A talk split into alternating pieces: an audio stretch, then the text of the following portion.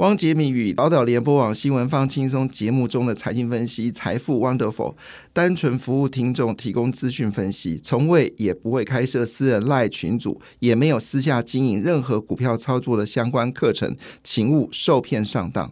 大家好，我是汪杰明。你现在收听的是 Wonderful 财富 Wonderful，麻烦你一定要订阅哦，并且打开小铃铛，叮当叮当，绝对让大家啊吸收最新的国际情势以及台股的发展，在理财投资上面也有杰明最新的知识跟观点哦。那今日呃，美拜哈，张股票 K 个嗯，江鹤哈。虽然台股昨天受到外资的卖压，有受有受到一些承压哈。可是呢，基本上来说，昨天费半指数又一口气大涨二点七七个百分点哦。那今天受到了就是美国股市下跌哦，那么昨天台股一开始就受到承压。那我们昨天有特别提到一件事，任何的回档，你可能都要慢慢的去买进一些跟半导体相关的 ETF 或者基金。明年整个半导体会给大家一个。非常震撼的成长，哈，这是非常明确的一个方向。好，那事实上，日本最近也欢迎三星哦到日本设所谓的三 D 封装，哈，所以这已经成为兵家必争之地。这世界将会改变，以后你的手机会是 AI 手机，你的 PC 会是 AI PC。公司如果没有加入到 AI 智能，公司的竞争力一定会遭受严重的打击，甚至以后。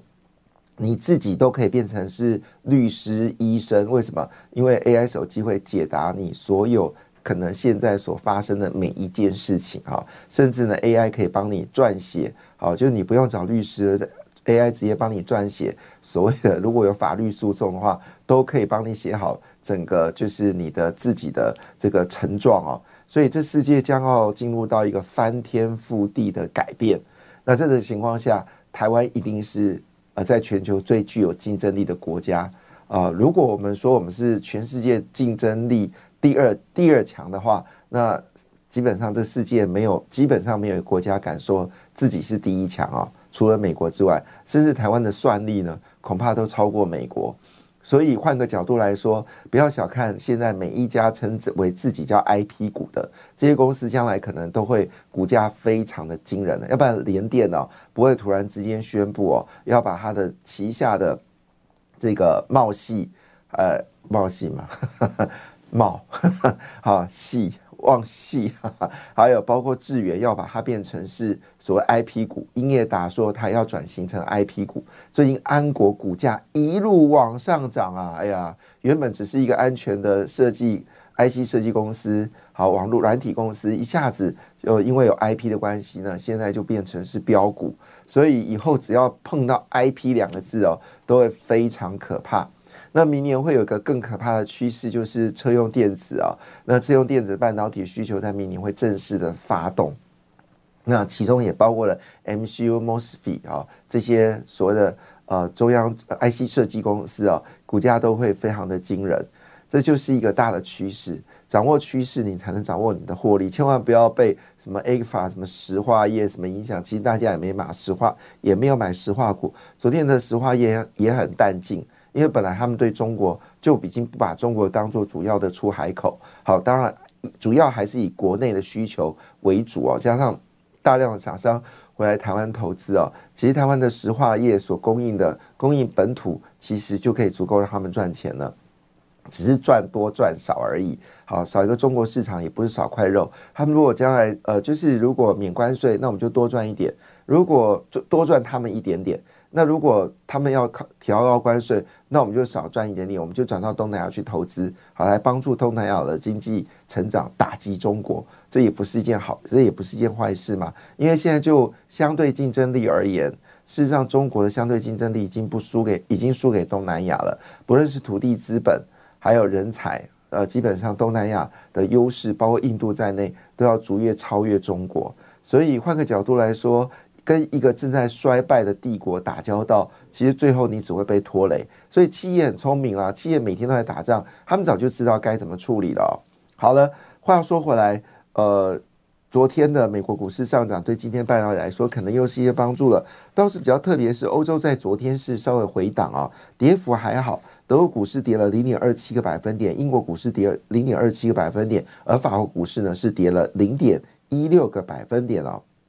那么市场有关注到日元是不是贬过头啊？所以昨天日元呢就贬不下去，之后果不其然，昨天日本股市呢是修正了一点五九个百分点，韩国股市呢只是修正了零点五五个百分点哦。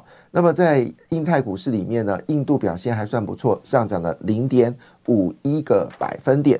所以换个角度来看，那昨天到底美国股市是什么样上涨呢？好，那因为美光美光公布财报。好，看起来不错，所以呢，市场对于呃整个记忆体呢会持续的上涨，又充满新。你知道每天都是对记忆体有不同的想法，在昨天的记忆体是很看衰，为什么呢？因为那个三星跟海力士要大幅的扩厂，然后今天的消息是美光说他乐观看到二零二五年之前价格都会涨，所以到底哪些讯息是真的，哪些讯息是假的？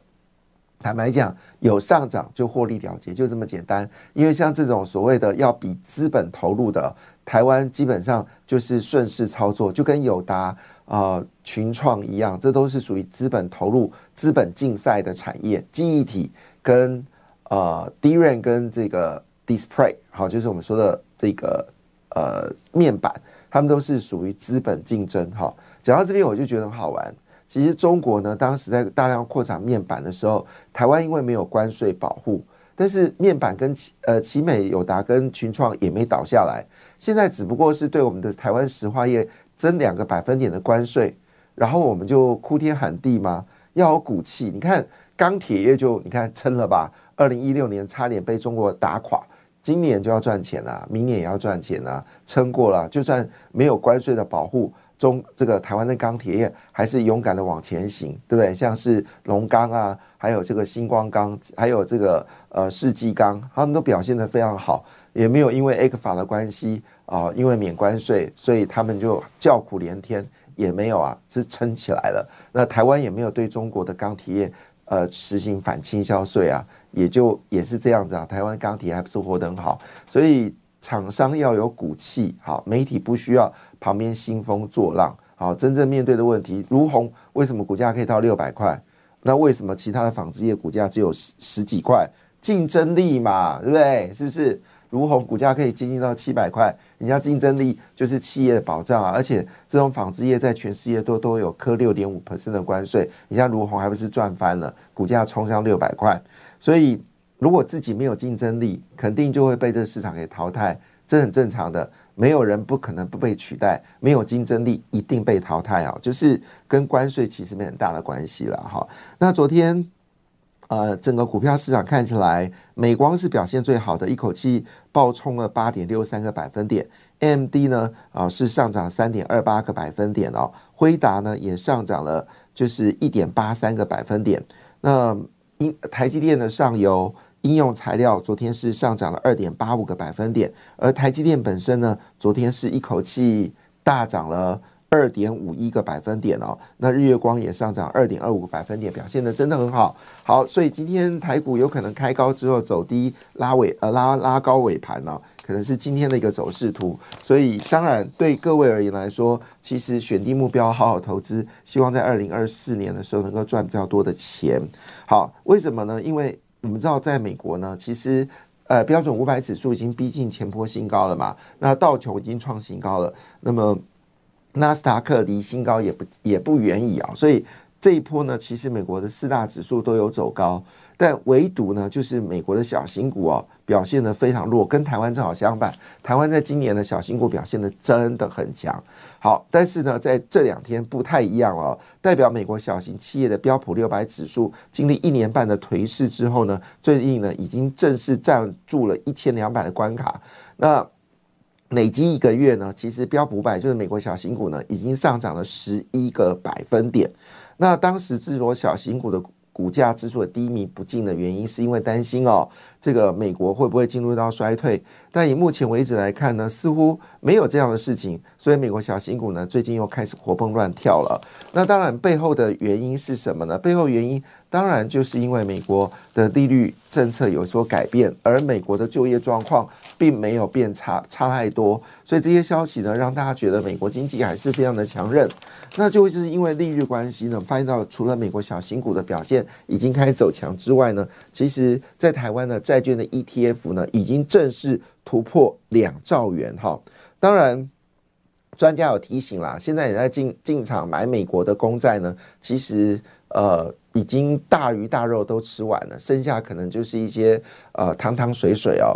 反倒是瑞慈呢，大鱼大肉还没开始吃好，所以不过话说回来了哈，市场预期美国利率呢会降到十年期指标率应该会降到三点八四个百分点，距离现在的三点九还是有空间的哈。那也许未来还有可能有降息的可能。